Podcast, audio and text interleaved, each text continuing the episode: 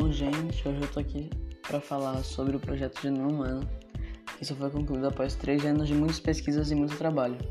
Seu principal objetivo foi gerar sequência de DNA de boa qualidade para cerca de 3 bilhões de pares de bases e identificar todos os genes humanos.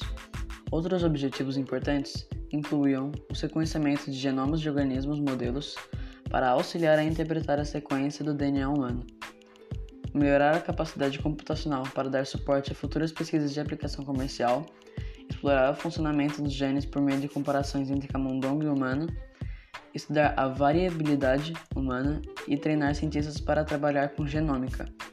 Os resultados desse projeto vieram em abril de 2003, com 99% do genoma humano sequenciado e 99,99% ,99 de precisão.